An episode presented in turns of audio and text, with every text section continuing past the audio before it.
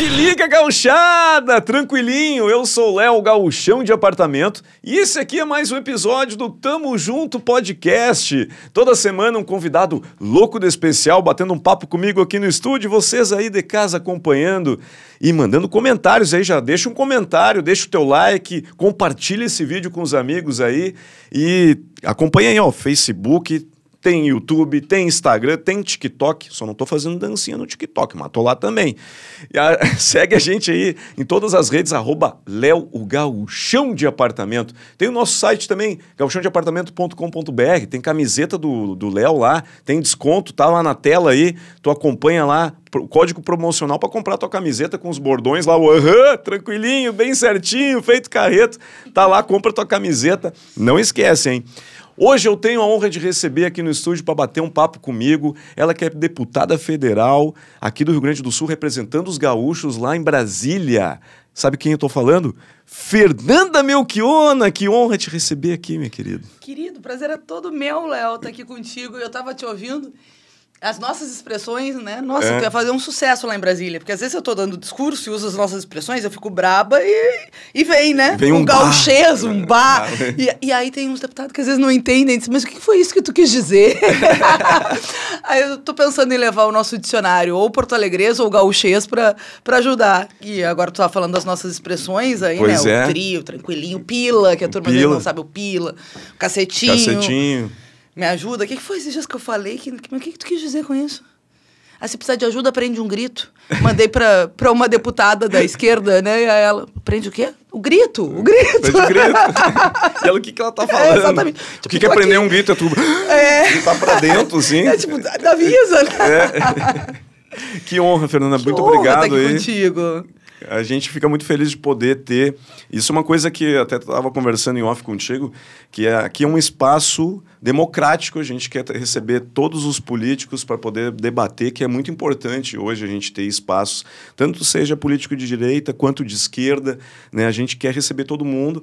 E porque através dessa conversa, dessa discussão, dessa troca de argumentos, de posições, de pensamentos, a gente consegue evoluir como sociedade. Né? É importante ter esses espaços.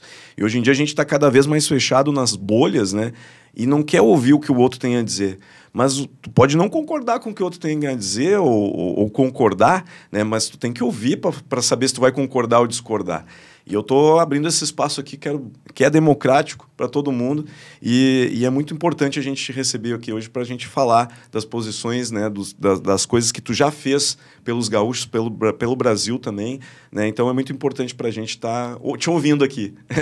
eu também estava pensando, tá, a gente estava falando em off, né? São poucos espaços que tem. Tinha programas de debate que foram acabando ao longo dos anos nos grandes veículos. Enfim, esse, esse momento né, uhum. democrático para debater. E uma coisa é pensar diferente, né, Léo? E eu acho que o pensar diferente é parte da sociedade, né? O que seria do amarelo se todo mundo gostasse do verde. Isso. Mas outra coisa também é debater em cima de fatos, né? De verdade. Nós estamos vivendo um, um momento de, de pós-verdade, de fake news.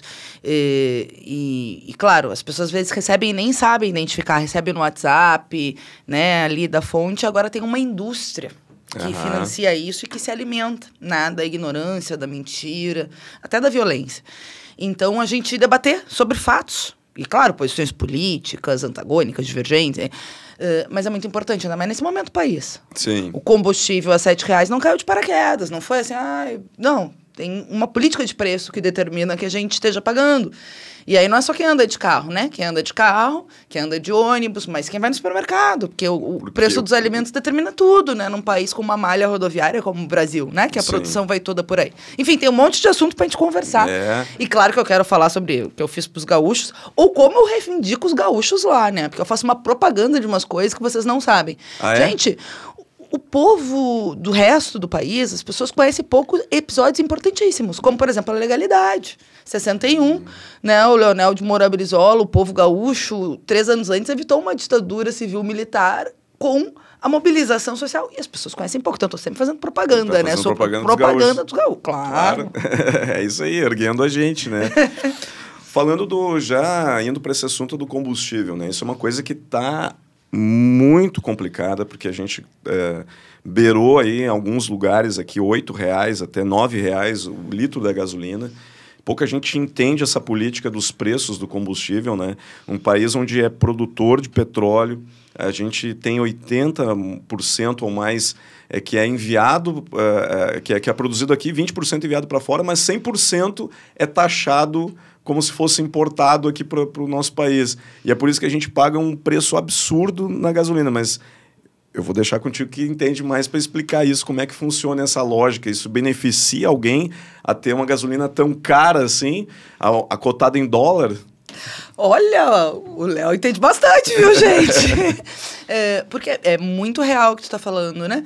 É, a política de preços vinculada com essa lógica da importação, que eles chamam a política de preço de importação, é, primeiro, não é uma lei matemática. Isso foi definido como uma política da Petrobras uhum. no governo Temer e mudou a forma de cálculo do combustível. Ao invés de ser, como era antes, a extração, o custo da extração, porque tu vai pagar, né? O custo da extração.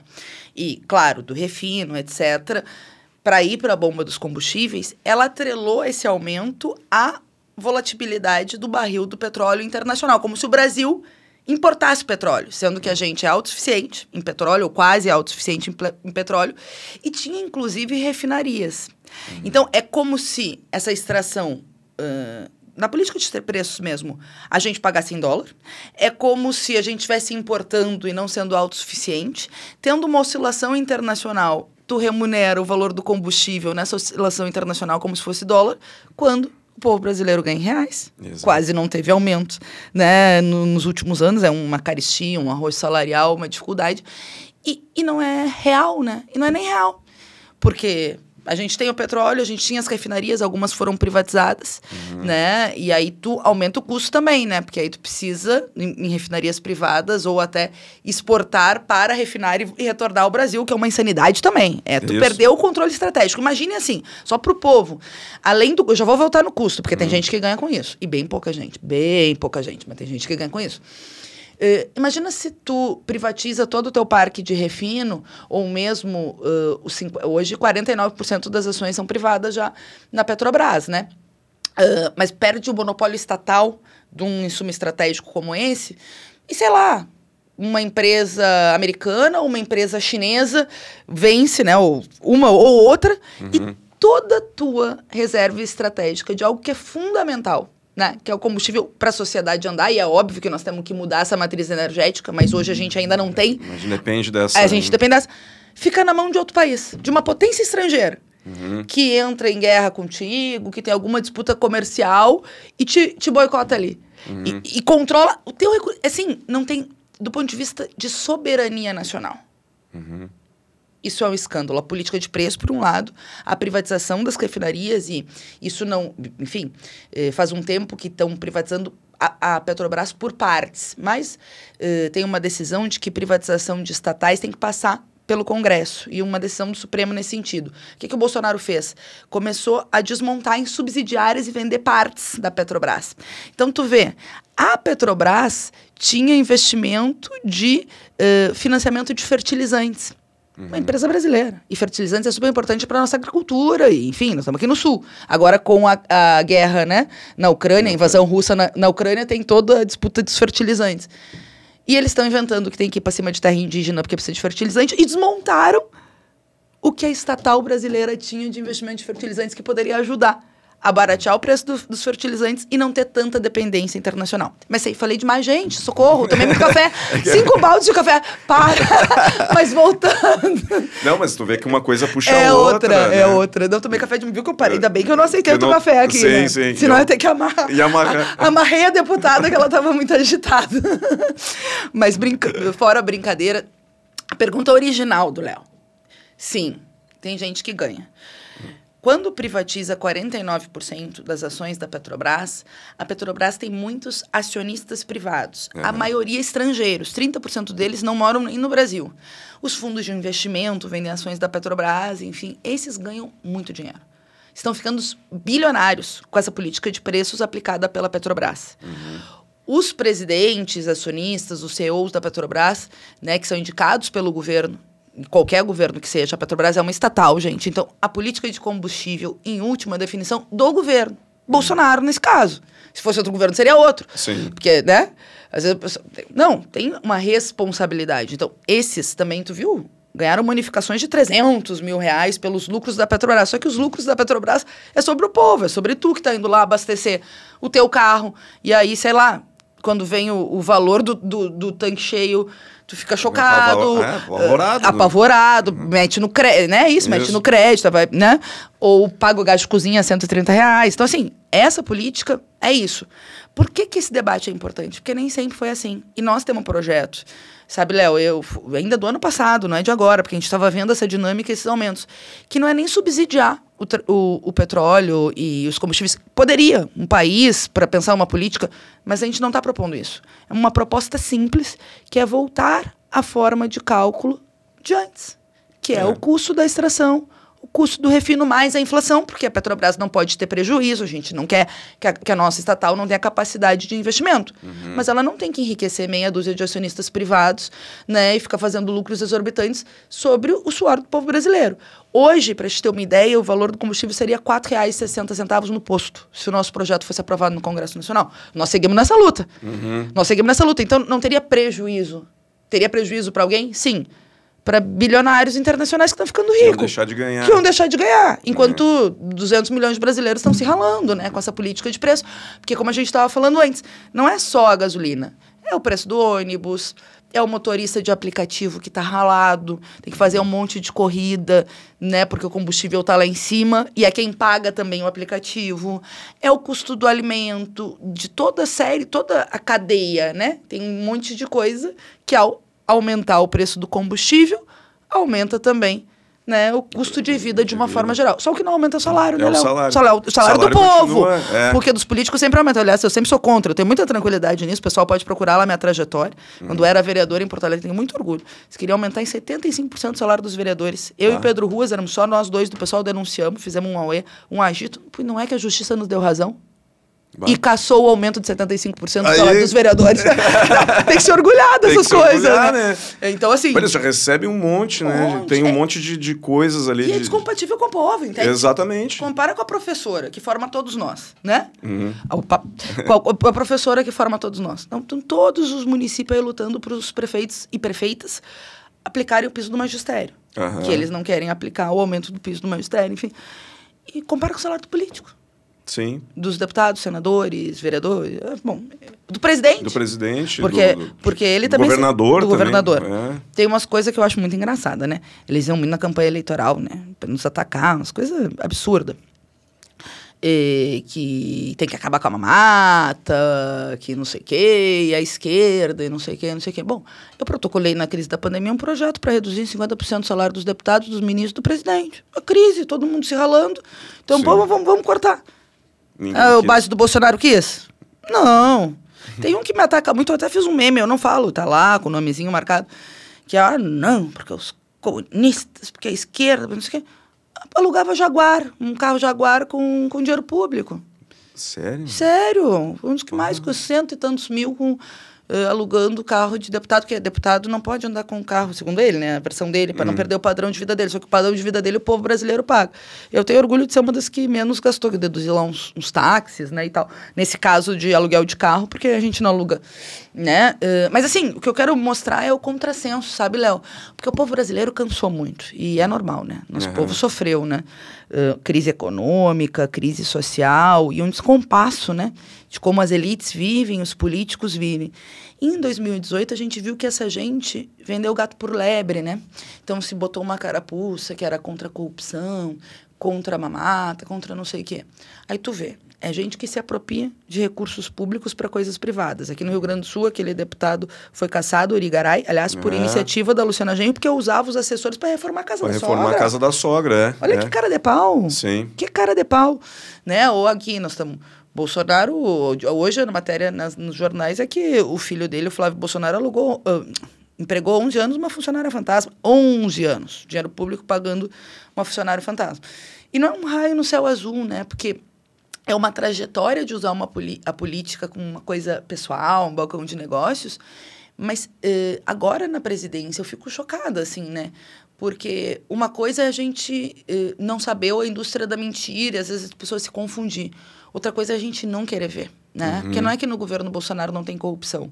No governo Bolsonaro tem muita corrupção. O partido do Bolsonaro é um dos partidos mais corruptos da história da República, o PL, do Valdemar de Costa Neto. Uhum. A gente tem o escândalo do MEC agora, com os prefeitos sendo obrigados a dar propina né, para esses pastores que não tinham nenhuma vinculação com o MEC. Barras de ouro? Barra é de tipo ouro. o Silvio Santos distribuindo barra Exatamente. de ouro, que vale mais do que dinheiro. Exatamente, exatamente, com dinheiro público, né? E aí, é. lá, a mando do Bolsonaro, os kits robótica agora que mandaram para a escola, kit de robótica para escola que não tem nem computador, sabe, gente? É, é assim, uhum. é negociado. O orçamento secreto é um dos maiores escândalos de corrupção da história do país. Legalizado, institucionalizado no governo Bolsonaro, né? Uhum. Ou mesmo ministro do, do Meio Ambiente que atuava a favor dos desmatadores, que é o Salles, né? Sim. Que depois o Ventralbe na educação. Então, assim, tu tem muitos escândalos de corrupção, de negociata. A diferença que a gente vê é que ele não só não deixa investigar, como ele ataca as pessoas da Polícia Federal que estão tentando fazer as investigações, troca os delegados dos casos. Eu nunca vi, não, juro, tem muita coisa que, que assim, nesse governo eu digo, eu nunca vi, né? A capacidade do absurdo não acaba nunca, mas assim, ele exonerou, tirou da chefia da Polícia Federal do Amazonas um delegado que apreendeu a maior carga de maneira ilegal da história. O cara cumprindo a sua fusão, pegando o desmatamento. Ele tirou. Ele tirou. O Sarava nem eu conheço pessoalmente, não sabe o, o delegado. Uhum. Mas assim, é, então, o cara fazendo um, um, um trabalho exemplar, né, para isso. Aí agora com esse escândalo dos filhos bandidos dele, tem vários escândalos, né? Um é tráfico de influência, outro é funcionário fantasma, relação com milícia, é superfaturamento lá da loja de chocolates, tudo isso que a gente sabe. Ele usa a AGU e as estruturas do palácio para proteger os filhos dele. Uhum. Isso, isso é um negócio escandaloso também. Porque assim, quem está nos ouvindo, se tu tem um problema na justiça, problema qualquer na justiça, uh, real ou calúnia que tu tem que te defender. Tu tem que te defender um processo. Tu tem que contratar um advogado. É. Porque é isso, é uma questão pessoal. Digamos, qualquer coisa que seja só vinculada a ti, a tua empresa não vai te defender, ou não, não vai, porque é uma questão pessoal. Sim.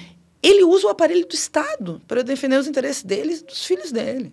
Então, assim, e não é os interesses, defender, uh, inclusive tentar com que não avance as investigações. Ele fez isso uhum. usando a Receita Federal, fez isso mexendo na Polícia Federal, atuando para uh, tirar vários responsáveis de investigação de casos de corrupção ou do, do, caso do Alan dos Santos. Foram mais de 20 casos na Polícia Federal que foram exonerados, né? E, e é isso, né? Isso é muito grave, né? É, eu, eu vejo assim, né? Não importa o, o o lado que o partido, que o político é, né? Se ele é de esquerda, se ele é de direita, importa se ele é um bom político, né?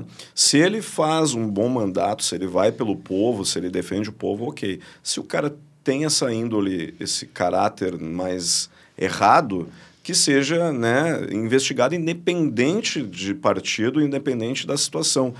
Mas eu vejo realmente com o que tu fala hoje. Parece que o pessoal quer, tipo assim, é, vê, mas não quer ver, né? O, o, o, povo, né? Tipo, não, eu, eu votei nele, eu confio nele. Não, tudo mentira.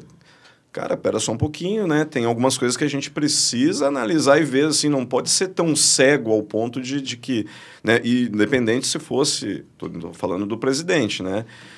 Foi o que tu citaste ali, mas se fosse uma, um presidente de... Fosse o Lula que estivesse lá fazendo também teria que ser, a gente não pode tapar o sol com a peneira, né? A gente precisa investigar como foi investigado no caso, mas o, o Bolsonaro também tem algumas coisas a explicar aí que, que são bem complicadas, né? Essas coisas que tu citou, mas parece que o povo não quer não enxergar isso, né? É, muita gente votou no Bolsonaro e hoje está arrependido. Muita gente votou e continua uh, apoiando, perfeito. E muita gente não votou e, e é contra e continua contra. Essa é a liberdade que a gente tem que ter, né? Mas, uh, e, a, e precisamos ter transparência. Se tem essas dúvidas, que sejam levantadas, que sejam uh, investigadas, né? Mas não está indo nem para investigação, né? Exatamente. Está sendo cortado antes disso. É, isso, é, isso é muito complicado. Né? Muito grave. É. A gente não pode ter bandido de estimação, né, Léo? Eu sou contra a corrupção, independente do governo que tiver, todas as vezes. Fui 10 anos vereadora em Porto Alegre, estive como vereadora, sou bibliotecária, bancária, enfim, como profissão, Eu né? ia falar disso depois, É, mas, mas é, é, é que eu- começou como bibliotecário, depois trabalhou no Banrisul, né? Depois trabalhei no Banrisul, fui chamada num concurso público que eu tinha feito. E, e aí depois me licenciei para assumir na Câmara de Vereadores, que a gente não pode, né? Não é nenhuma questão de escolha. Aí fiquei lá 10 anos, duas reeleições, né? E agora deputada federal, mas eu sempre digo que eu sou bibliotecária, né? Eu não sou deputada federal, eu estou deputada federal, porque é uma condição temporária. Sim. Né? Política não é profissão. Política não é uma carreira. Política é uma ideologia, é pensar determinados projetos, é lutar junto com o povo, mas não pode ser encarado né, como uma carreira, uma profissão. Por isso que eu fiz esse preâmbulo, eu gosto de, de fazer essa separação. Mas olhando a nossa trajetória lá atrás, vai ver que o pessoal sempre foi um partido independente, um partido que não se vende, que não se rende, que denuncia a corrupção onde ela estiver. Sim. Né? Onde ela estiver. Não... Agora, uma coisa é denuncia, luta contra a corrupção, enfim. Ah, agora, uma coisa é isso da, da opinião né, que, que as pessoas têm, etc. Outra coisa é querer eh, não enxergar, né? A gente não pode ter bandido de estimação, porque é dinheiro do povo, né? É dinheiro de quem está nos ouvindo, é, é, enfim, é dinheiro que não está na educação, que estava indo para financiar eh, a corrupção do MEC dos pastores, né? Que nem eram vinculados ao Ministério da Educação e que foram orientados, obrigada, pelo ministro Milton Ribeiro, amando do Bolsonaro, para receber propina para liberar recursos que são obrigatórios o governo federal mandar para os municípios, sabe? É o dinheiro que teria que estar nas nossas escolas públicas. E vamos combinar, né, Léo? Primeiro, corrupção, é, enfim, é um absurdo de qualquer forma. É, mas as educa a educação foi um dos lugares mais atacados no último período, pela pandemia, pela desvalorização dos governos. Eu sou filha da escola pública, graças a Deus. Eu também. Lá do Alegrete. Do Alegrete? É, é, eu sou, eu sou natural do Alegrete. Estudei em várias escolas boas, enfim, a maior parte da minha vida, 90%. Teve um ano que aí eu em Porto Alegre, eu estudei em Sevinha. Mas, enfim, tu faz a comparação de como era essa escola pública na minha época, que não faz muito, eh, e como tá agora, e tu vê, né? Quantidade de professor faltando, sala de aula desmontada. Várias escolas fechadas, não, que, que fecharam as escolas mesmo. A escola que eu estudei, o primeiro o ensino fundamental, uma baita estrutura foi reformada, que- que era os pavilhões de madeira, né? Na nossa época, na minha época, pelo menos, a escola era pavilhão de madeira. Quando eu saí de lá, eu já estava no, no ensino, no ensino médio, fizeram uma baita escola de, de, de- de tijolo, né, e tal, ficou bonitaça. Então, poucos anos depois, fecharam a escola. A escola está lá, estru baita estrutura. E qual argumento? Deixaram Eu fechado. não sei porquê. Até hoje, uma baita estrutura com ginásio, com tudo, fechado. Não é mais Imagina, escola. gente. E é uma escola estadual. Ah, a sociedade que fecha a escola abre presídio mesmo, né? Essa, essa, acho que essa frase é do Darcy Ribeiro, né? Depois a gente procura lá para dar o crédito certinho, né? Mas é isso, tá fechando escola. E sabe uma coisa? Eh, metade das escolas públicas e as privadas também, metade, não tem biblioteca. Como que não vai ter biblioteca? Livro, computador, laboratório para as crianças e adolescentes terem. Então, já era desvalorizado. A pandemia piorou, porque aumentou a desigualdade, né? É. as famílias né, mais de classe média, como nós, conseguiram eh, que os filhos seguissem online, mesmo assim com dificuldades para as crianças, porque a falta de socialização é ruim. É ruim, né? né? Para as Claro. crianças e para os próprios pais, mães que ficaram ali, né? Uhum. Eh, mas quem é pobre não conseguiu dar essa banda larga. Às vezes tem um celular para quatro filhos, como é que faz no mesmo horário da sala de aula? Teve uma evasão gigante. A gente tem uma perda gigante, né, com o que foi a, a pandemia no Brasil. Não só a perda de vida, que não é número, são pessoas, 650 mil vidas que nós perdemos. Que nós perdemos, é, né? Que é triste demais. Mas as consequências dessa pandemia na educação, né, na própria questão da saúde mental. Então, tu tem ãh, um, um delay no sentido de que o Estado tem que entrar para garantir, né, a União deveria estar fazendo, como colocar a educação integral nas escolas, como ter né, a biblioteca funcionando, como ter o laboratório, como ter o contraturno que seja bom para a criança para recuperar esse conteúdo. Nós temos que ter uma política nacional de combate à evasão de atrás dessas crianças e adolescentes que não voltaram para a escola ainda hoje, que a gente não quer perder. A gente não quer perder para a escola. Só que a gente vê que essa primeiro, não foi a lógica né, do MEC, ao contrário. Mesmo na pandemia, é, aqui mesmo na pandemia, que, enfim, foi um show de horrores, né? O Bolsonaro negou o vírus. O melhor amigo do vírus no Brasil foi, foi o governo Bolsonaro no início, porque ele negou o vírus, negou as medidas sanitárias, combateu a AMS. O presidente fez aglomeração. A gente conseguiu ter vacina no país porque teve mobilização da sociedade pelo Fora Bolsonaro, teve a CPI, porque eles estavam boicotando vacina, Léo, e a gente uhum. perdendo gente de forma assim, é, enfim. É, de forma agoniante. No caso de Manaus, por exemplo, foi algo que me, me bateu muito, tu sabe? Eu já era deputada federal, uhum. uh, tinha largado a liderança ali do, do pessoal, porque eu fui líder bem no início da pandemia, na área mais dura. Depois posso te contar algumas coisas que eu acho bom, né, desse período, desse momento da história. Mas depois eu já tinha largado, foi no início de 2021. O governo e os médicos, enfermeiros tinham avisado que ia faltar oxigênio em Amazonas uma semana antes. E o Bolsonaro e o Pazuello, então o ministro da Saúde, mandaram cloroquina e não mandaram oxigênio. Uma semana depois, centenas de pessoas morreram sem ar. Que coisa, sem que... ar. Sem ar, sim. Sem ar. Sabe? Tendo sido avisados. Não, não foi pego de surpresa. Não, Sabiam mandaram que... cloroquina, que não funciona para Covid. Claro, hum. teve teste original e chegou uma pandemia que ninguém sabia, tu tem que testar. Claro. Só que não é achômetro, né, Léo? Uhum. Eu não vou chegar aqui para ti dizer que eu acho que, sei lá, para pneumonia é bom tu tomar aspirina. Eu não sou médica. Uhum. Eu vou ouvir a ciência. Vou ouvir o que, que as pesquisas estão dizendo. Sim. Tem, tem áreas que não é opinião, que a ciência tem que nos de determinar, né? Claro. Porque senão nós perdemos vidas. Não a gente perde gente, não é? É, é uma irresponsabilidade. E no momento que o país mais precisava de uma unidade nacional para enfrentar a pandemia. Isso não significaria tirar as nossas divergências, mas é um vírus. Uhum.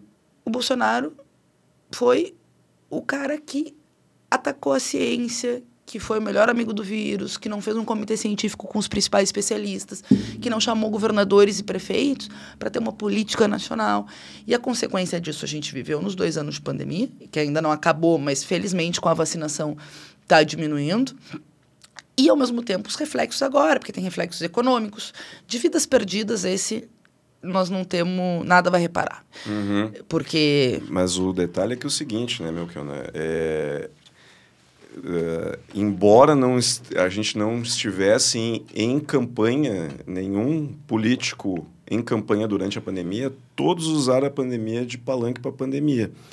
Porque o próprio presidente fez isso ele viu que tinha alguns governadores aqui do Brasil que estavam tomando atitudes é, para combater a pandemia, mas usaram também, como o nosso próprio governador aqui, o Eduardo Leite, como né, o de São Paulo lá, o Dória, né, de São Paulo, né, o Dória.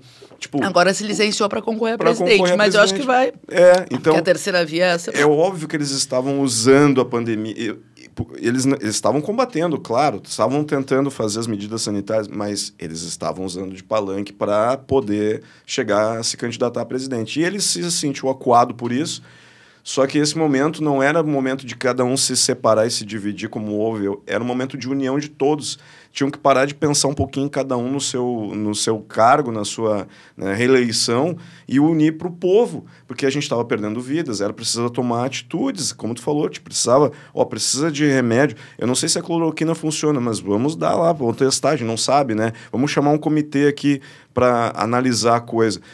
Porque assim, é que nem tu falou, tu vai tu, tu, tu tá sendo processado, por exemplo, eu como pessoa física por alguém na justiça, eu vou trazer um advogado para ver porque eu não entendo nada daquilo ali, eu vou perder o caso se eu for lá me defender. Meu carro estragou. Não, não preciso de mecânico, eu mesmo vou arrumar. Não, tu tem que levar o carro no mecânico. Agora, tu tá no, vivenciando uma pandemia global tu não entende nada de ciência, nada de medicina, tu vai trazer um médico, tu vai trazer cientistas, é. especialistas, vai montar um comitê e dizer, pô, agora o que, que nós vamos fazer aqui? Né? E, é isso que, e é isso que deveria ter sido feito né? por todos os políticos que, que né? claro. né? mas não foi feito cada um quis usar ali para palanque e tal e ah, lamentam eu lamento todas as vidas que foram perdidas eles dizem que podem lamentar mas usaram a política usaram para se para se candidatar isso isso é triste pessoal isso é triste a gente não pode usar um negócio desse que é, é, é, é, um horror o que aconteceu, né, no caso aí de vários lugares que, que foi negligenciado, Rio de Janeiro, Manaus lá, aqui no estado a gente ainda teve um controle melhor, mas é, é, isso é uma infelicidade, um infortúnio, não pode isso. A gente tem que pensar nas pessoas, o político está lá para pensar na gente. Se o povo soubesse a força que tem, os, os políticos estariam com medo lá, porque se o povo se unisse para isso, né? mesmo assim ainda houve as separações ali. Né? Então, infelizmente, as pessoas não pensam em união, elas querem é, é criar o político de estimação. Né? Então, é, é triste. Mas, falando nisso, tocando nesse assunto, tu falaste da, da, da gasolina, a gente falou da, da, desses processos aí da pandemia. Dentro desse período também teve algumas privatizações que, que tu foi contra, por exemplo, da Eletrobras, né? E aqui no nosso estado a gente teve a privatização das, da CE.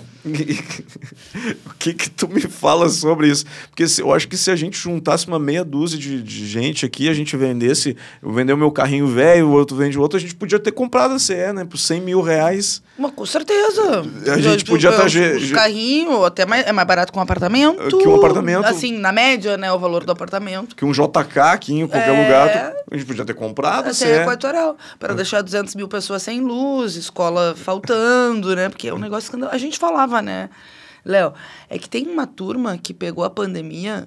Eh, lembra que quando deu toda aquela crise com o ouro, teve uma reunião que foi televisionada e passou na televisão depois uhum. que, que o Bolsonaro queria mudar a chefe da Polícia Federal para proteger os filhos bandidos dele. Uhum. O Moro denunciou, se pediu a fita. E passou na TV. E uma das pessoas, que era o Ricardo Salles, que também saiu do Ministério da Saúde, não pela vontade do presidente, porque é escandaloso, o Supremo entrou, foram muitos crimes cometidos por ele, né? Ele fala: vamos aproveitar a pandemia para passar uma boiada.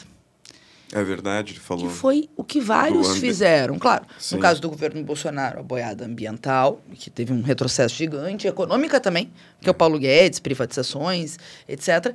E os outros governadores, porque eu acho que nessa linha negacionista, eles não são iguais, né? O Eduardo Leite, o Bolsonaro, pelo menos tem um nível de racionalidade científica, digamos assim, uhum. né? Pega, ó, Dória, que a gente estava falando.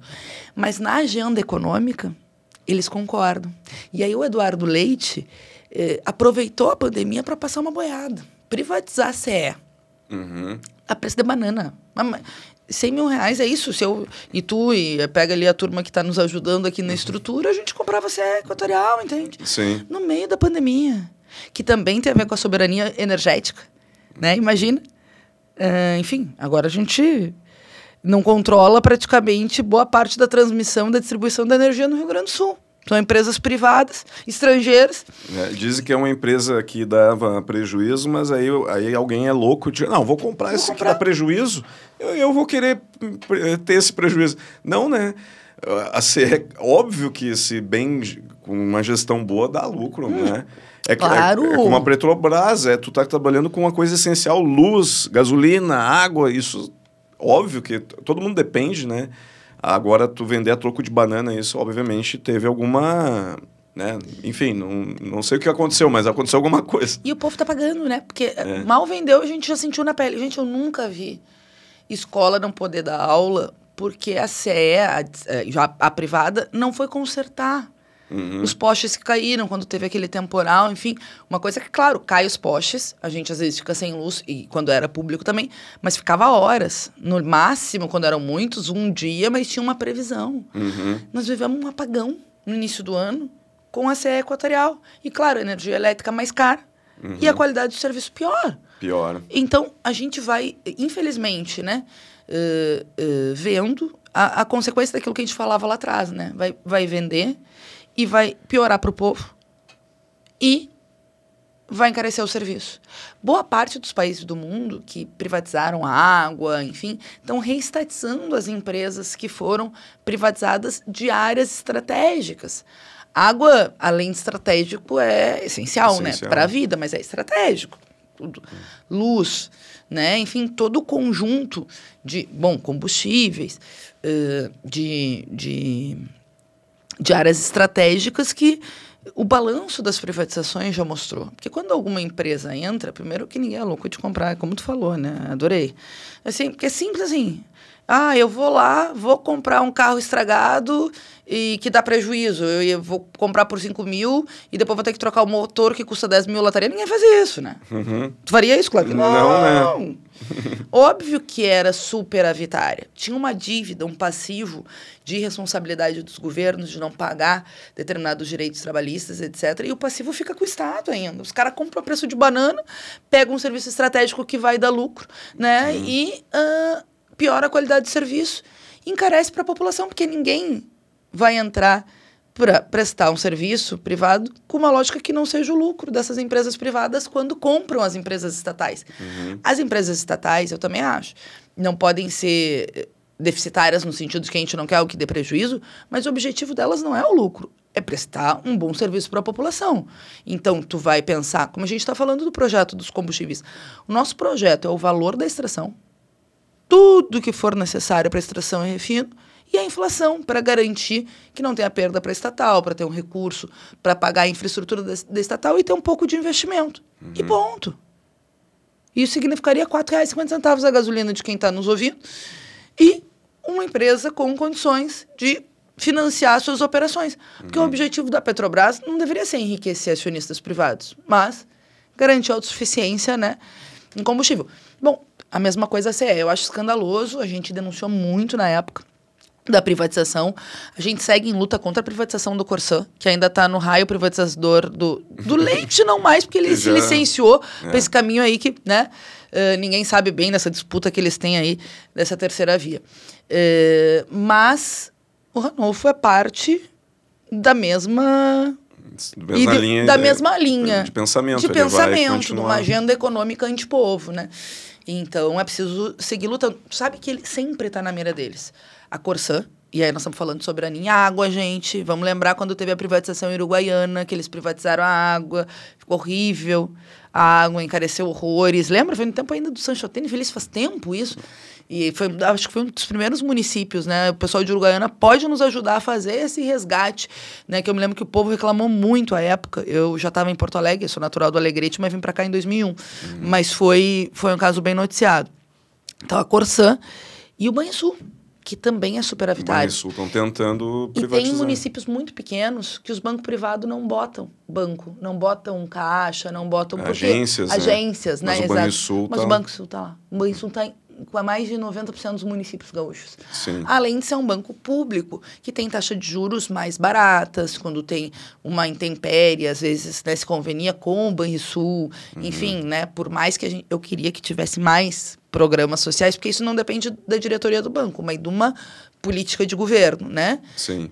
Mas mesmo que eles não uh, ampliem tantos benefícios, né, que poderia se ter para o povo, os bancos públicos são fundamentais. A Caixa. A Caixa articulou todo o auxílio emergencial no Brasil, é. que atingiu, naquele primeiro momento, mais de 69, eh, 60 milhões de brasileiros. Uh, e eu vou lembrar aqui, eu preciso lembrar aqui, eu preciso porque eh, uma mentira contada muitas vezes não pode se tornar uma verdade. O auxílio emergencial não foi o Bolsonaro que deu, foi a Câmara dos Deputados que votou. O Paulo Guedes queria dar um auxílio lá no início da pandemia de 200 reais, Eu lembro. em reunião gravada, é tudo filmado. E aí a Câmara pegou um projeto de lei uhum. da Câmara, não é do governo, e botou para votar para criar um auxílio emergencial para o povo brasileiro. O primeiro valor que eles pensaram foi eh, 500 Uhum. Se chegou a 600, porque nós da oposição estávamos defendendo um salário mínimo, e eu fiz uma emenda do PSOL, eu como líder, Fernanda Melchiona, do duplo auxílio para mulheres chefes de família. Uhum. Na época, o presidente da Câmara suspendeu a sessão, porque eu falei da emenda, que as mulheres. O que acontece? A maior parte dos lares já são chefiados por mulheres, né? E, e as mulheres chefes de família, em geral, uh, enfim, são responsáveis por quatro, cinco, cinco filhos, filhos, a família, é. enfim. Então, uh, a gente quis dar esse caráter, esse corte de gênero e beneficiar nessas famílias chefiadas por mulheres. Uh, o presidente se sensibilizou no dia, suspendeu a sessão e no outro dia aceitou a minha proposta e nós tivemos duplo auxílio de R$ 1.200 para 9 milhões de mulheres brasileiras. Também boa. pela Câmara dos Deputados por uma emenda minha. Então, uh, mas eu quero sempre falar isso do auxílio emergencial, porque tem muita mentira. Isso aí, gente, isso não é opinião, tá? Pode não gostar de mim, não gostar do pessoal, não... mas assim, isso não é opinião. Isso é fato. É um projeto que foi votado na Câmara dos Deputados uhum. em março de 2020. A proposta do governo era 200 reais, o governo foi derrotado, chegamos a 600 reais e o duplo auxílio por uma iniciativa nossa na Câmara dos Deputados. Ponto. Uhum. Então, é, é, importante fazer esse preâmbulo, né? Porque eu, eu enfim, o pessoal esquece, né? Não é só o pessoal esquece. É, que, e é normal o pessoal esquecer, né? Porque a vida tá dura, o pessoal tá trabalhando. Mas é que o Bolsonaro e essa turma do gabinete do ódio mente muito. E uma coisa é a gente pensar diferente. Outra uhum. coisa é mentir. Uhum. Isso é uma mentira. O governo foi derrotado no caso do auxílio emergencial. Então, mas a Caixa estruturou todo esse programa Brasil inteiro. Sim, graças à Caixa. Graças à Caixa né, com todos os problemas que faltou, né? Tem, a Caixa precisa muito de concurso público, sabe, Léo? Porque tem uma defasagem, os governos não abriram concurso público, porque aí tem a ver com a qualidade do atendimento. Uhum. E o povo que vai na Caixa para resolver os temas do Bolsa, do CPF, agora Auxílio Brasil, e antes Auxílio seguro Emergencial, Seguro-Desemprego, sabe? Às vezes demora muito o atendimento.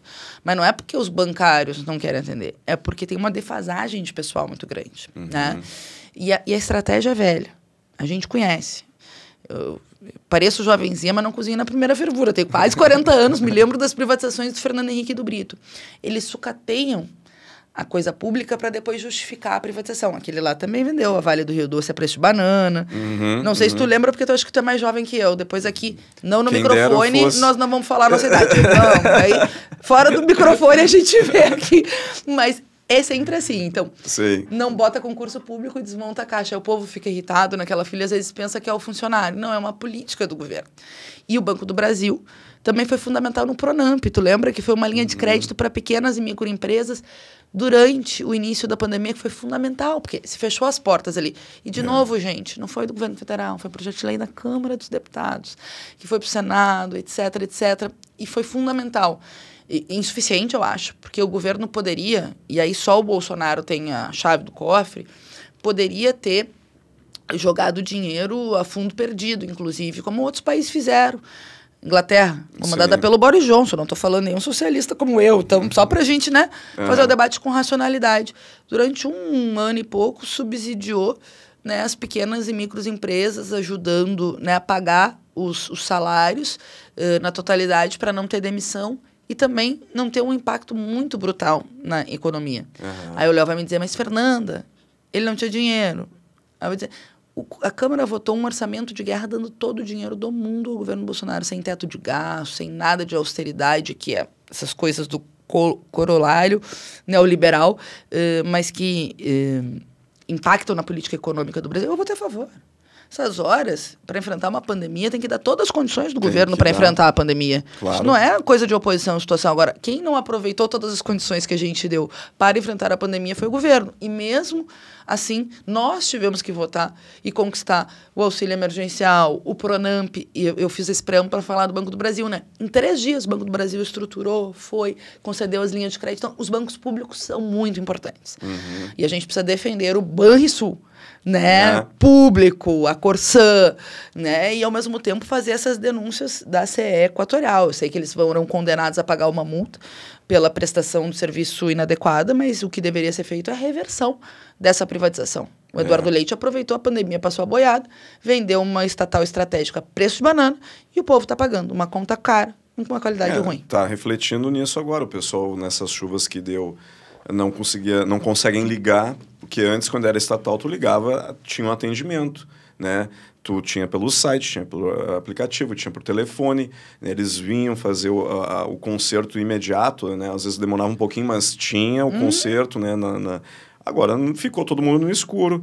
Tu anda na, na, nas grandes eh, vias aqui de Porto Alegre, por exemplo, Tu anda de noite, é tudo piscando, as luzes, a sinaleira, tudo não funcionando. Ah, não, mas isso é PTC, isso. Não, é, onde é que chega a energia ali para ligar aquilo ali?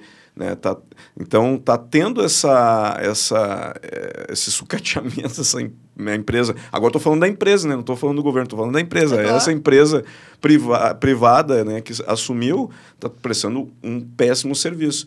E a tendência é piorar. Né? Se a gente não corrigir, se a gente não é, ó, eu estou sendo cliente aqui. Quando tu, tu vai num, numa, numa empresa tu é mal atendido, seja um restaurante, seja um mercado, seja, tu vai lá e reclama para o dono, tu reclama para a empresa, tu faz um, né, recebe um produto com defeito, vou comprar uma minha air fryer aqui, veio com defeito, né, minha, minha churrasqueira de apartamento aqui.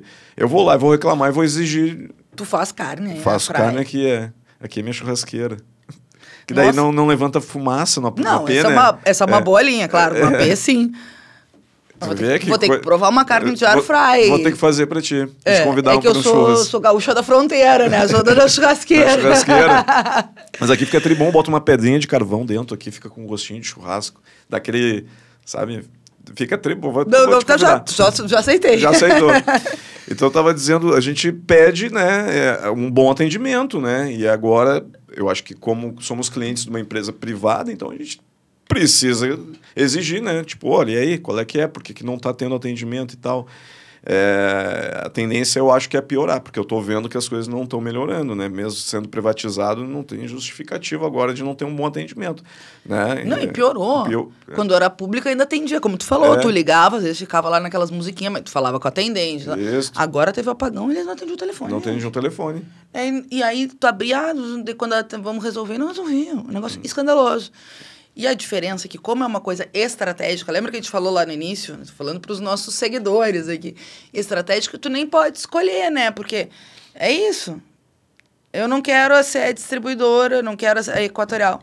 Bom, aí tu vai ficar sem luz, porque em determinadas regiões, né, como eles vendem e tal, uhum. uma empresa pública, tu pode lutar para reconstruir. Agora, nesse caso, é lutar para reverter a privatização, uh, porque senão nós vamos ficar pagando caro num serviço ruim, ruim piorando né? a qualidade total, né? É. Porque é isso, no exemplo, comprou a airfryer estragada, tu vai lá na loja, tu vai trocar. Troca e depois tu já nem volta, né? Uhum. Na loja, porque tu tem, não, tu vai, enfim. Agora um serviço estratégico não, um serviço estratégico tu nem, né? Não é, tem como trocar. É, a linha de transmissão que chega na tua casa. É.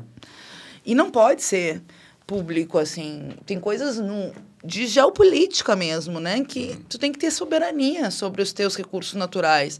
Até por uma questão de, de, uh, de soberania nacional mesmo, frente às intempéries internacionais, enfim. Né? Imagine, controla a tua rede de energia, controla e aí tua água, a tua, tua água, o teu combustível, é isso, tudo não é teu, nada, é. é.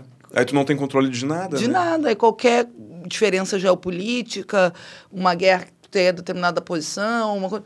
Hum, cara, Sim. Eles controlam a tua energia, controlam a tua telefonia, controlam. Bom, uhum. não dá, né, gente? É que nem na guerra lá agora, se o Putin resolve cortar gás e fornecimento para a Europa, a Europa fica no escuro. Né? Vamos dizer, porque fornecedor é ele, né? É. Aqui a gente tem recursos próprios aqui, mas aí fica vendendo para os outros, aí, tipo, a gente depende deles daí. É, né? Se exatamente. Dá uma loucura, dá uma eu não loucura quero mais, mesmo. hoje não vou ligar a luz aqui. Fica todo mundo sem luz. exatamente. Eu briguei com o Brasil, não sei o que, tira a empresa. Uhum. Né? E, e tu estava falando, eu acho que isso também, claro, toda essa crise nossa dos combustíveis, que é um tema internacional agora com, com a invasão né, da Rússia na Ucrânia e essa situação terrível, terrível. muitos refugiados, mortos enfim, né? Que claro que a gente quer o fim dessa, dessa guerra absurda e por interesses econômicos, né? Uhum. Mas essa questão dos combustíveis, a gente também tem que uh, fazer de tudo para investir em energia limpa. O Brasil tem uma capacidade de vento incrível uhum. para usar energia eólica. Solar, nem, nem eu digo, né? Porque tem vários países da Europa que só é de vez em quando. A gente tem uma Muito maravilha, sol. uma dádiva, né? Assim, o nosso sol aqui. Então, tem que ir fazendo essa mudança, porque o futuro do planeta nos exige, assim. Todas as pesquisas, eu acompanho esse tema do aquecimento global desde 2009. E cada vez mais os cientistas, gente. Assim, o IPCC, que junta centenas de cientistas do mundo inteiro. Então, não é um cientista, são centenas. O principal painel científico do planeta está... Uh, antecipando as previsões de aumento da temperatura do planeta para mais perto Uhum. e para mais graus ao longo dos anos, Vai. o que coloca em risco o futuro da humanidade. Claro, agora a gente já vê o aumento das enchentes e a gente começou o ano muito ruim, Muito né? ruim. E aqui no Rio Grande do Sul a estiagem, que foi potencializada pelas mudanças climáticas. É o fenômeno na lin- laninha é, mas é aumentado pelas mudanças climáticas. E a gente teve perda em mais de 400 municípios com Sim, né, muitos eh, foram pequenos de agricultores, estado de emergência, se perdeu safra, que tem impacto para as famílias dos agricultores e agricultoras, que tem muitas mulheres na agricultura, mas também para a economia dos municípios. Então, Claro. e para o aumento dos alimentos de novo, gente, já tá caro. Vai comprar uma cenoura no supermercado para ver. Eu fico chocada às vezes assim com 14 pila o quilo da cenoura no mercado, aqui, aquele, aquele grande que tem um esquilinho, sabe? É. 14 pila o E quilo eu até cenoura. como, porque minha mãe diz que faz bem pra pele, minha mãe é nutricionista, mas assim, vontade, vontade da Pode cenoura. fazer bom papel, mas pro bolso não Exatamente. faz. Não Pro dá. bolso não tá dando. Não tá. E a mudança climática interfere, inclusive, nisso. Então, a gente tem que fazer uma mudança energética no Brasil e no mundo. Tu sabe que eu tenho muito orgulho, até foi uma surpresa para mim, né, que os painéis de da UERJ, de várias universidades me elegeram, assim, um um ranking deles Ah. que calcula projeto de lei, medidas, requerimento de informação como a parlamentar hum, hum, a, a principal, a primeira parlamentar entre 513 com mais iniciativas que combatam as mudanças climáticas. Olha eu que fiquei bom. tão orgulhosa, gente. Eu me fiquei surpresa, porque, claro, eu trabalho com essa pauta desde 2009, né? Antes, enfim, estudo, né? Um pouco do aquecimento global. E atuamos contra, mas eu fiquei orgulhosa do ranking, até porque tu sabe bem, aí gauchada vocês também, que tudo que é aqui do sul é mais difícil nacionalizar, né? Uhum. Não é assim, tipo, sempre tem. Qualquer no futebol tem um protagonismo lá pro Corinthians, pro Flamengo, etc. E nós estamos aqui. Uhum. O nosso glorioso internacional, o Grêmio, isso falando dos, dos times, né? eh, Mas tem vários, Juventude, Caxias, enfim, podemos ir indo, né? Sim. Mas sempre a prioridade. Casos que, às vezes, até de mobilização, de luta, artistas, é muito mais difícil nacionalizar, É, muito difícil. né? É muito Porque difícil. o eixo Rio-São Paulo acaba concentrando. Então, me surpreendeu, porque é um estudo de uma universidade carioca, né? Com vários cientistas, pesquisadores, vários critérios, que eu fui eleita primeira. Assim, que Que bom, parabéns. Parabéns! a Nós, né, que estamos nessa luta, os movimentos sociais, claro. E, e nós, povo gaúcho, né? Que temos que botar os nossos também, né? É isso aí, é isso aí. Representando a gauchada. Representando a gauchada. E tu. ah, porque também nessa questão do desmatamento da Amazônia, tu também está muito presente, né? Sempre né, com a. ah, evitando ali. Teve. né, Durante a pandemia, tu falou ali, teve alguns projetos que tu foi contra ali, referente a- a- a- ao desmatamento ali, que infelizmente não. A coisa lá tá bem complicada, né, Fernando? Léo, é escandaloso. Porque, de fato, eles aproveitaram a pandemia para passar boiada no tema ambiental. E, e, assim, é um desmatamento recorde. Recorde. Não só, o pessoal deve lembrar antes da pandemia, o Dia do Fogo, em 2019, que não é que o Bolsonaro foi lá e acendeu fósforo, mas criou as condições para que o agronegócio do atraso, né, eh, vinculado aos grandes da, da, da cidade, fizessem esse Dia do Fogo que queimou muito a mata. E que eh, não só criou essas condições de pouca fiscalização, de empoderar um discurso de violência, de ódio contra os indígenas, contra o meio ambiente na prática, mas criou mecanismos de desmontar o IBAMA e o ICMBio. Então, eh, eu fui relatora né, de um projeto de fiscalização e controle quando teve ah, os incêndios da Amazônia e o aumento enorme, recorde do desmatamento. O que, que a gente constatou? É mais de 400 páginas, eu nem trouxe, porque também, tu viu, eu vim, eu vim só com essa bolsinha. aqui. Imagina se eu tivesse vindo com todos esses. Foram mais de 400 páginas, mas é uma coisa que eu posso mandar para o Léo, mandar para vocês depois. A gente conseguiu comprovar na linha temporal que no momento que mais aumenta o desmatamento, houve uma mudança para não aplicar multas. O governo Bolsonaro não só diminuiu a fiscalização, não só fez com que menos multas fossem aplicadas, como na prática não cobrou, Não- não essas cobrou. multas das pessoas.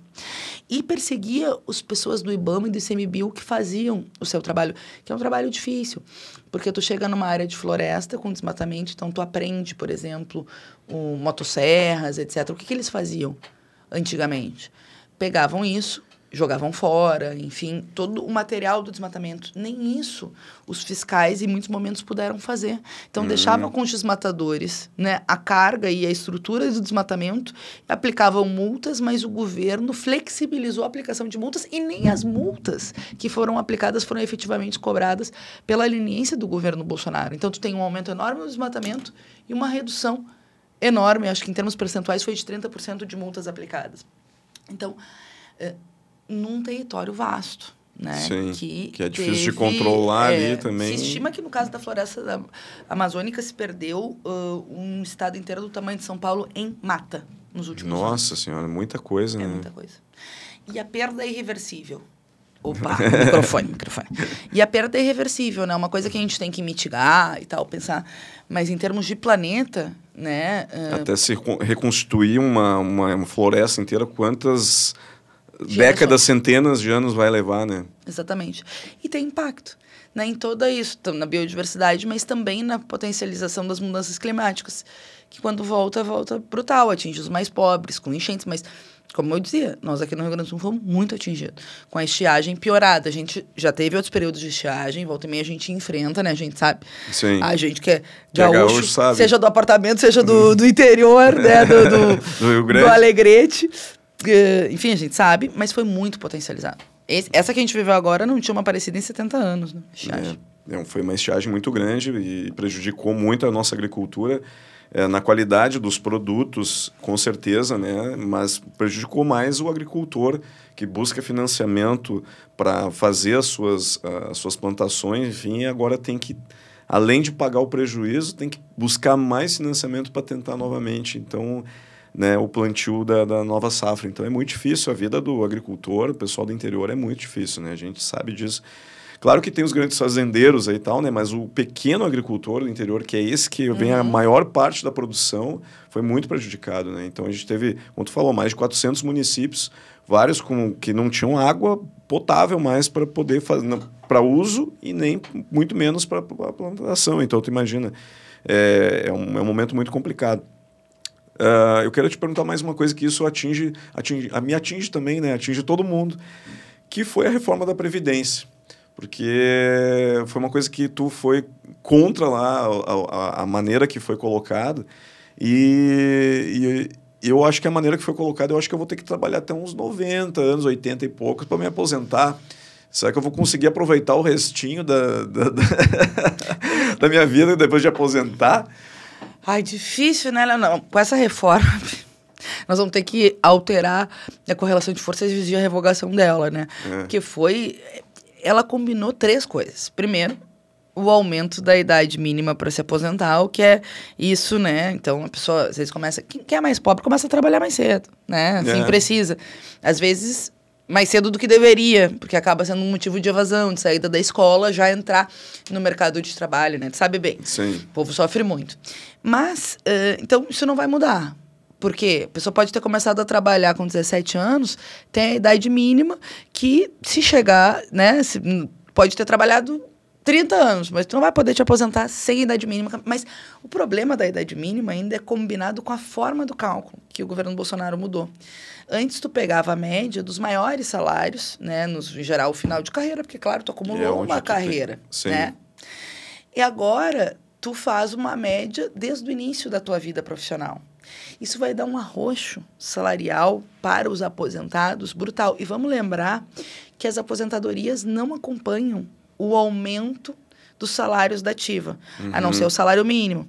Acontece muitas vezes. A pessoa se aposenta ganhando quatro salários mínimos. Sim. Depois de dez anos, está num. Num só, exatamente. No momento que mais precisa, porque em geral, quando tem medicamento, muitos uh, aposentados e aposentadas são arrimo da família, uhum. né? Então seguram as contas.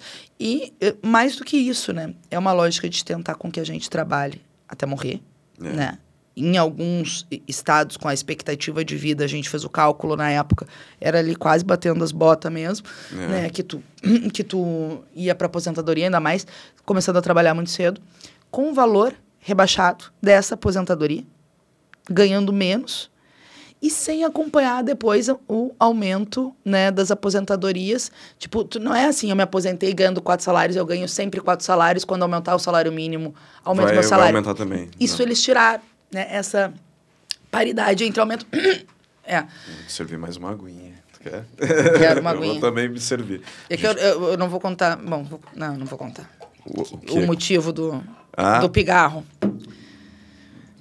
Fica Que desestimulante. Todo mundo tem defeitos. Eu sou fumante, aí fica. Mas um dia eu vou parar, né? Mas, enfim. É, então, isso não acompanha. En- Então, tem esse impacto do ponto de vista individual cruel. A ideia de que a gente tem que trabalhar até morrer, o que eu acho cruel, porque a pessoa trabalha tem que ter o direito de usufruir a vida, de usufruir. De né, aproveitar, de né? aproveitar, de aproveitar, de, enfim. Porque o pessoal tinha essa ideia antes, assim, eu vou trabalhar até tal idade, depois vou me aposentar e vou viajar, vou aproveitar. Só que não é o que vai acontecer com a gente, por exemplo, né? Porque, tipo, a gente vai ter que trabalhar até o final da vida, porque não vai conseguir... Não, mas vamos mudar É. o. Vamos ter que organizar a luta para mudar essa correlação de força e reverter essa Vai lei. ter que mudar, porque Depois ninguém vou... fala isso. É é- claro, a a lei é um retrato da luta em determinado momento histórico. Hum. É verdade, foi horrível. A aprovação dela foi em 2019, a reforma da Previdência foi do governo Bolsonaro. E aí, enfim, né, é isso. E aí juntou todos a favor desse, desse- de- todos dessa agenda anti-trabalhador, Uhum. nessa agenda neoliberal. Uh, mas, se a gente altera a correlação de força, tem mobilização, auto-organização, a gente pode pressionar para reverter essa lei. Porque isso, além de ter esse impacto... Ai, por favor, né? A gente tu não merece não ter o teu direito de usufruir a vida, que foi a pergunta inicial do Léo. Será que eu vou poder um dia me aposentar? Tem que ter direito. E, mais do que do ponto de vista individual e da família, tem impacto para os municípios. Porque muitos municípios têm a maior fonte de renda a os benefícios né, da Previdência Social, os direitos da Previdência Social, Aham. municípios do interior. Isso tem impacto no comércio, nos serviços, né? No, Sim, no sim. funcionamento da cidade. Quando tu diminui O poder número- aquisitivo. o poder aquisitivo e o número de pessoas atingidas, essa reforma excluiu milhões de brasileiros da Previdência Social. Aliás, bilhões com um forte corte eh, de gênero, né? Porque eles aumentaram a idade mínima das mulheres, desconsiderando também que as mulheres trabalham mais por um trabalho que não é pago e nem reconhecido, que, é a ainda é o maternidade. trabalho doméstico e a maternidade. Se estima que as mulheres trabalham cinco anos mais, conta, isso pesquisas né, de universidade, contando esse trabalho doméstico em casa, porque por mais que a geração esteja mudando, graças à Uhum. luta das mulheres, e a gente tenha mais homens né, participando junto, Uhum, que ainda é tido como um trabalho feminino, né? Sim. E aí, no cálculo, as mulheres trabalham em média cinco anos mais com esse trabalho da louça, da roupa, né, que não é remunerado. Uhum. E por isso elas tinham uma idade mínima menor que os homens. O governo diminuiu essa diferença graças à luta, porque eles queriam igualar e Igualar. ponto. E a, a mulherada foi para cima, eh, mas igual ela impacta muitas mulheres e tira as mulheres né, eh, do mercado do, da aposentadoria. E aí tem o tempo mínimo, né? Tempo mínimo de serviço. Tem idade mínima e tempo mínimo de serviço. E assim tu vai indo, tu vai criando regras que vai diminuindo o valor desse benefício, o que impacta nos municípios. Então, Léo, se depender do Bolsonaro, dessa turma neoliberal, tu não te aposenta. Se depender de mim, de nós, das turmas que quer lutar, vamos ter que lutar para mudar isso. Vamos ter que lutar, meu amigo. Mas é. com- comigo, com o pessoal, tu conta nessa luta. Não, acho que o povo tem que comprar a luta, né? Tá faltando o, o- Tipo, só aceitar tudo que vem, não importa, como eu falo aqui, não importa de qual governo, de que lado que é, de que seja, quem no governo, se tá uma coisa feita que não, que não vai te, te auxiliar, tá te prejudicando, né? Então, tipo, tem que lutar. Os nossos pais, os nossos avós, eles iam pra, pra rua e reivindicavam os direitos. Hoje ninguém. Ah, tá seis pila, sete pila gasolina, daqui a pouco tá 10 pila gasolina. Não, mas tudo bem, eu vou lá e pago. No cartão. E não, não reclama. Ah, eu vou me aposentar com 80 anos. Não, mas lá quando eu chegar a 80 eu vejo o que eu vou fazer, tá tudo certo, tá tudo, todo mundo muito passivo, ninguém vai pra frente, tipo, ninguém, ó, vamos lá se organizar, vamos pedir os direitos, exigir os nossos direitos e tal. Gê, Eu, eu acho que tá faltando isso no povo, o povo tem que se ligar mais, né? É, Temos que virar esse jogo. temos que virar o jogo. Porque agora, para, por exemplo, calcular minha. Vou dar um exemplo meu da aposentadoria. Eu nem sei como é que eu vou fazer, porque eu tenho que ter uma idade, não sei o quê, tem que ter tanto tempo de trabalho, tem que somar o que eu trabalhei com não sei o quê. Tipo, eu não sei mais como é que E ainda faz vai isso. ganhar menos. Se tu comparar com o que era a lei antes de 2019, agora ainda vai ganhar menos. Sim, Tem uma calculadora, posso depois te mandar o link, mas é, tu vai ficar triste. é. Tu vai, Eu tenho que trabalhar até uns olhar- 80 para me vai olhar aposentar. assim, Não. É. É triste isso, né? Fernanda, uh, dentro dessas. Da, da, da, de tudo que tu já fez, assim, porque tu já tá. Tu, como tu foi bibliotecária, né? Depois tu trabalhou no, no Banrisul. É, com, como é que deu essa, esse momento dessa virada de chave para tu entrar no cenário político, assim? Como é que foi para ti isso? Tu... Léo, eu comecei a, a, participar da política, não concorrer em coisa, bem jovenzinho, tinha 14 anos. É. Fui numa passeata contra as privatizações do Brito e do Fernando Henrique, hum. que foi em 97. 97, 98, a primeira passeata. Aí eh, voltei a morar em Alegrete, a minha mãe tinha vindo, a gente tinha vindo para Porto Alegre. Ela então, ficou um é ano. de 84, aqui. então. É. Ah, já fiz o cálculo. Tu já tá rápido. me entregando. Daqui a pouco ele vai dizer, ah, mas pode, pode, tudo bem. Ainda mais que as pessoas dizem para mim, não parece. Eu não sei se é, eu não sei se é pra ser simpático, mas enfim. uh, mas o Léo já tá sabendo aqui a idade. Fiz cálculo rápido. É bom de matemática. Aí a gente voltou para Alegrete. Ela veio trabalhar um ano aqui, mas é muito mais caro, né, a capital. A gente voltou a morar lá, voltei para escola pública, enfim. E ali comecei a participar. Assim, ah, fizemos uma passeata em defesa da Amazônia, tinha um projeto contra o meio ambiente naquela época do Fernando Henrique. Depois uh, participei da, das eleições em 98. Não posso contar muito, mas eventualmente, só eventualmente, mãezinha, gaseava umas aulas para fazer campanha, né? Naquela campanha lá de ah, 98. Eventu eventualmente, mas eu era boa aluna, sempre tirei nota boa, enfim, tal, mas assim, eventualmente deslizes, quem uhum. nunca, uh, tal, fiz lá e tal. E foi assim militante, mas assim, pensando que ia fazer da vida, terminei ensino médio. Quando eu passei no vestibular, aquela época, Léo, a gente não tinha uh, Unipampa, na fronteira oeste. Não tinha universidade pública Sim. naquela região. Então, tu tinha que ir a Santa Maria ou a Porto Alegre. Ou fazer o crédito estudantil, que aí tu sai da faculdade devendo um, um rim, rim e meio. É. E aí, enfim, eu não tinha opção. E, claro, universidade privada tinha, mas eu não tinha né, esse dinheiro. Então, tinha opção. Era escola pública ou escola pública. Eu fiz vestibular para biblioteconomia e vim morar em Porto Alegre em 2001. Ali, eu cheguei e já encontrei a turma do movimento estudantil. Eu era militante do PT, essa época, militante filiada interna. Depois me filiei quando eu cheguei no, no, na idade que podia, uh, filiado oficial. E comecei a participar, diretório acadêmico, né, diretório central dos estudantes. Eu fui coordenadora da universidade da URGS, uhum. batalhando para ampliar a universidade, para ter mais cursos noturnos, para ter mais, né, para ter cotas, para, enfim, popularizar a universidade pública no país. E Aí, em 2013, o primeiro ano do governo Lula, tem a reforma da Previdência, que a Luciana Genro, a Heloísa Helena, né, são expulsos por serem coerentes e votarem contra a reforma da Previdência. Uhum. Eu me senti expulsa também e comecei a construir o PSOL desde lá, 2003, né, ali, 2004, 2005, olhando assinaturas. E me formei, e desde que eu trabalhava, desde que eu estudava, eu fazia estágio para poder me sustentar aqui. E depois fui trabalhar, né, não tinha não, tinha não trabalhar. Então, assim, eu sempre militei, gostava do movimento estudantil, mas não tinha, um, não tinha uma aspiração, não era uma questão pessoal. Aí fui trabalhar no, na Fundação Bradesco, bibliotecária lá, já formada em 2007. Em 2008 chega a eleição, Luciana Genro, candidata a prefeita. Uh, que era a nossa primeira eleição do PSOL. Uhum. E a turma da juventude que eu tinha lutado junto, eu já tinha me formado, tinha 24 anos. Fernanda, a gente quer que tu seja candidata, a gente quer que tu seja a nossa candidata, a gente precisa de alguém que expresse a luta que a gente fez. Me deu um frio na barriga. Uhum. Eu não queria ser candidata, porque, enfim, nem. Tava, gostava muito do meu trabalho, mas, enfim. Como também sou militante, acho que a gente tem que eh, lutar pelas coisas que a gente acredita. Fui e não é que deu certo. Pedro Ruas foi o segundo mais votado em Porto Alegre.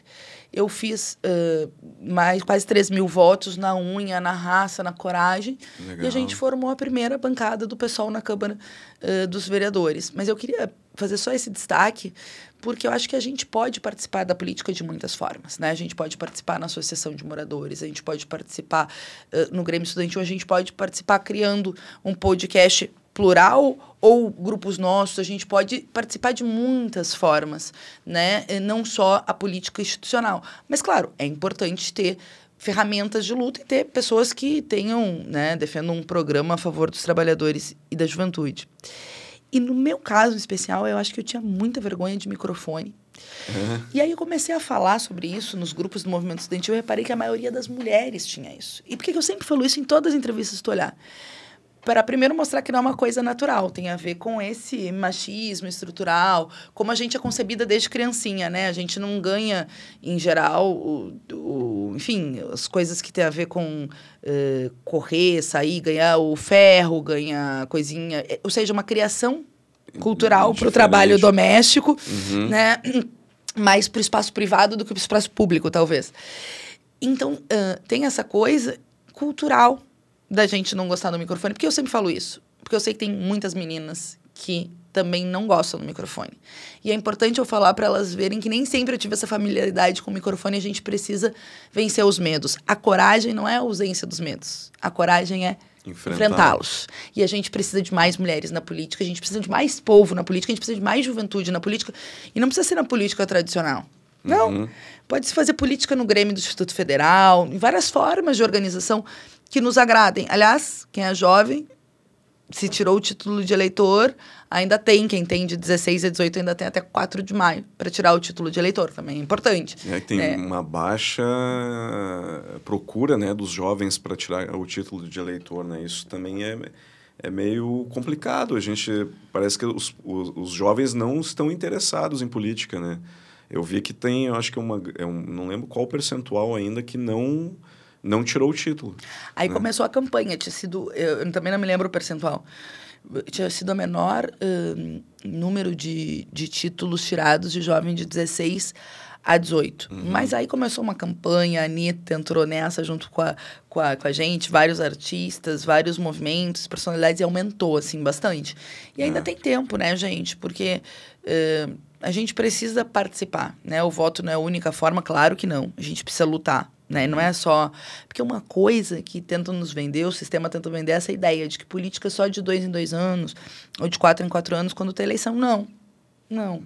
É todos política os dias. é todos os dias. A gente pode dizer que não gosta, mas o que a política determinar interfere até no preço do nosso sapato, do ônibus, da calça jeans. Então, assim, é isso. E se o povo não participa, pá, tem os que adoram política para fazer rachadinha, para fazer negociata, para botar os pastor vinculado ao gabinete paralelo do MEC para fazer co cobrança de propina né, uh, no Ministério da Educação, o bolsolão do Bolsonaro. Então, assim, é, tipo, não. O povo precisa se apropriar mais de política, participar, acompanhar quem votou, né? Enfim, é, participar, né? Sim. Mobilizar. Mobilizar, né? Falta essa iniciativa do povo, né? E de, de se juntar, porque o que estão querendo é te separar, né? Separa um daqui, o do lá, eu, eu penso assim, tu pensa assim, se tu pensa diferente de mim, não quero nem saber de ti, eu vou te xingar. Não é assim. Tem que ouvir, tem que, tem que juntar para lutar por uma coisa em comum. A gente precisa, a gente eu, eu, duvido que quem apoie um, o, o, seu político A ou B esteja, independente da situação agora, contente com o preço da gasolina, com o preço da comida, com a situação econômica do país, com o dólar que né? Tava lá em cima porque era bom estar tá lá em cima, né? Agora deu uma baixadinha, né? Para alguns era muito bom, né? O Pro Guedes, povo era horrível. O Guedes enriqueceu, né? Ah, pois um é. dos vídeos meu que viralizou foi essa coisa do Guedes. Que, que ele era empresa de fundo de financiamento, a política econômica que ele determina, gente. Isso é um escândalo. O ministro da Economia ser beneficiado pela política econômica que ele faz. Sim. Ganhou mais de 3 milhões com a empresa que ele passou para a mulher, para a filha, que ele segue gerenciando. Que isso, gente? É bom que o dólar esteja alto, é, ele ganha bastante, claro, ele né? ganha bastante. É um escândalo, é um tapa na cara do povo brasileiro, sabe? Uhum. Aí viralizou até o, o, Passaram na televisão, nem, nem vi, pegaram lá no meu Facebook e botaram. Nesse dia que eu falei para o Guedes, porque eu acho que a gente tem que falar as coisas, né, Léo? Sim. A pessoa pode dizer muitas coisas, assim, eh, que quando a gente está ou no podcast ou na vida pública, as pessoas nos conhecem, pessoas que às vezes a gente nem conhece. Sim. Né? Mas as pessoas podem dizer muitas coisas de mim, é, mas não pode dizer que aquilo que eu falo não é o que eu vou defender nos meus mandatos, nas intervenções públicas, na vida pública, nas coisas. Então, eu acho que se o ministro está lá, e eu tô aqui e digo para ti, porque o Paulo Guedes enriqueceu com a política econômica. Quando eu tô na frente dele, eu tenho a obrigação de falar isso para ele. Falar. Claro. E, tu, e nesse vídeo falei, tu falou. Falei. O que, falei, que tu, tu chegou falei, nele e falou? Falei. Falei que era uma vergonha, falei que era uma tapa na cara do povo brasileiro que ele estava fazendo. Uhum. Enriquecendo com a política econômica que massacrava o povo brasileiro. com os fundos de financiamento dele, que depois vendido para as mulheres dele, das empresas que ele tinha, o que é ilegal Sim. pela legislação brasileira. E que, além de tudo, ele também enriqueceu. Jogando 3 milhões. É, fora. Essa O... oscilação do dólar que beneficiava ele. Sim. E falei assim de um jeito. E os amigos dele também. Beneficiam. amigos dele. Falei de um jeito mais veemente, digamos, porque é, eu, eu, pelo menos, quando um ministro, uma- né, alguém vai, eu fico ouvindo as perguntas dos outros e ouvindo as respostas, né? Então, as comissões é assim. Depois tem a tua hora de inscrição. E ele falou cada coisa absurda. Eu fui me irritando, fui me irritando.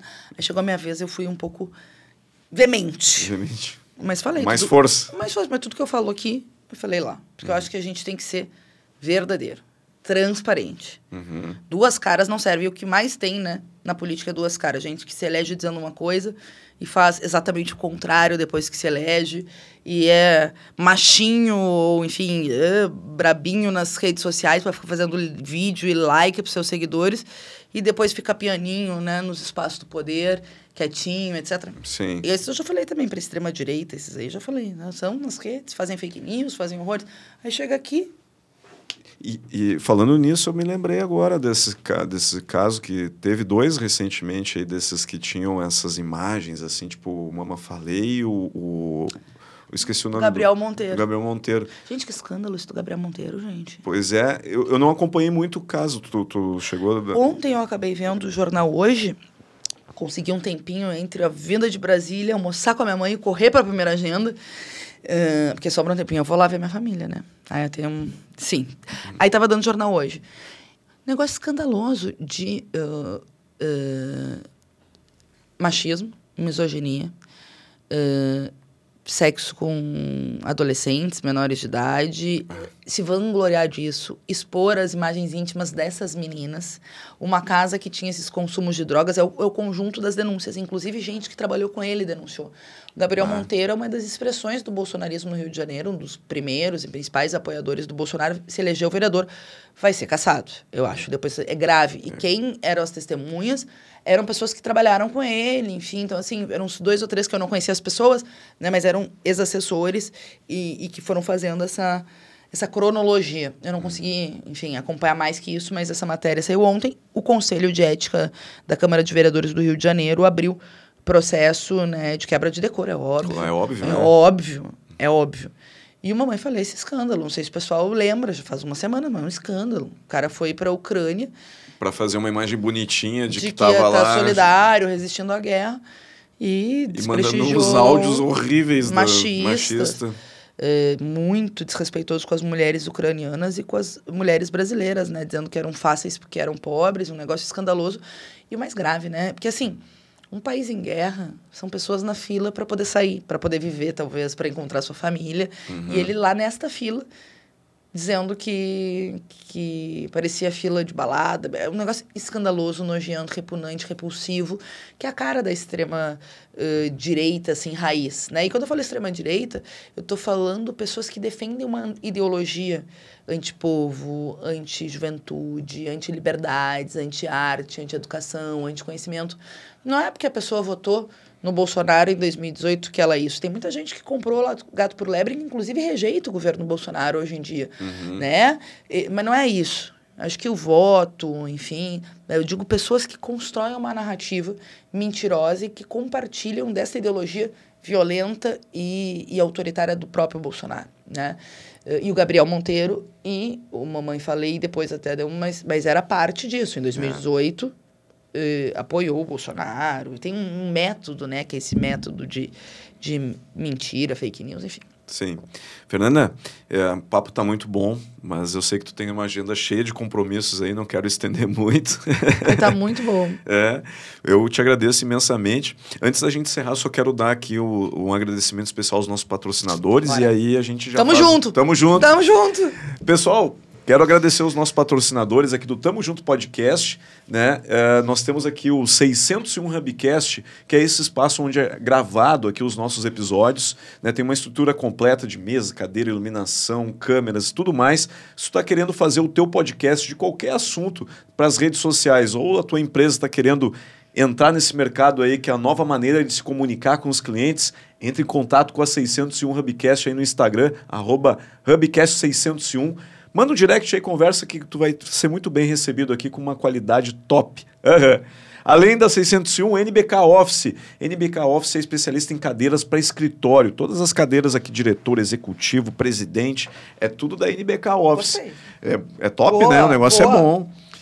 Entra em contato com eles aqui na Dona Margarida, em Porto Alegre. Tem um showroom deles especial. Tá top, tá lindo demais. Tu tem que ir lá visitar. Tu tá querendo colocar na tua empresa ou no teu home office o lugar certo é NBK Office. Top In-House Móveis e Projetos. Cinco lojas em Porto Alegre, região metropolitana, para te atender aí para quem quer dar aquela botar aquele sofá top dentro de casa, uma poltrona, né, uma estante, uma prateleira, eles têm tudo lá na, na, nas lojas. Tu vai ver que realmente são coisas muito bonitas. E olha só, desconto para quem é cliente aqui, quem é, quem é cliente não, quem é ouvinte aqui do nosso podcast, 10% de desconto em qualquer item da loja. Tu vai chegar lá, vai ter aquele sofá que está na promoção lá de dois mil por mil e pouco tu diz assim, não, mas eu vi no Léo lá que mesmo assim tem 10% de desconto. Cobra deles que tem 10% de desconto. Qualquer item da loja. Só não manda conta para mim depois o pessoal não, da Top House. Não. Eles que disseram para dar o um desconto. Mas vai ter 10% de desconto ainda em qualquer item da loja. Temos também Rodízio Burger Poa, o primeiro rodízio de hambúrguer do estado do Rio Grande do Sul. É em Porto Alegre, mas é o primeiro do estado. Aquele hambúrguer feito na churrasqueira. Olha só, tu vê. Nossa. Assado na churrasqueira. Aí eles servem na mesa assim, vai passando o, o, os garçons ali servindo vários sabores de hambúrguer. É um rodízio. Um hambúrguer top. Tu tem que levar a nega véia lá, levar teu marido para conhecer. Vocês vão sair de lá satisfeitíssimos. Segue eles também nas redes sociais.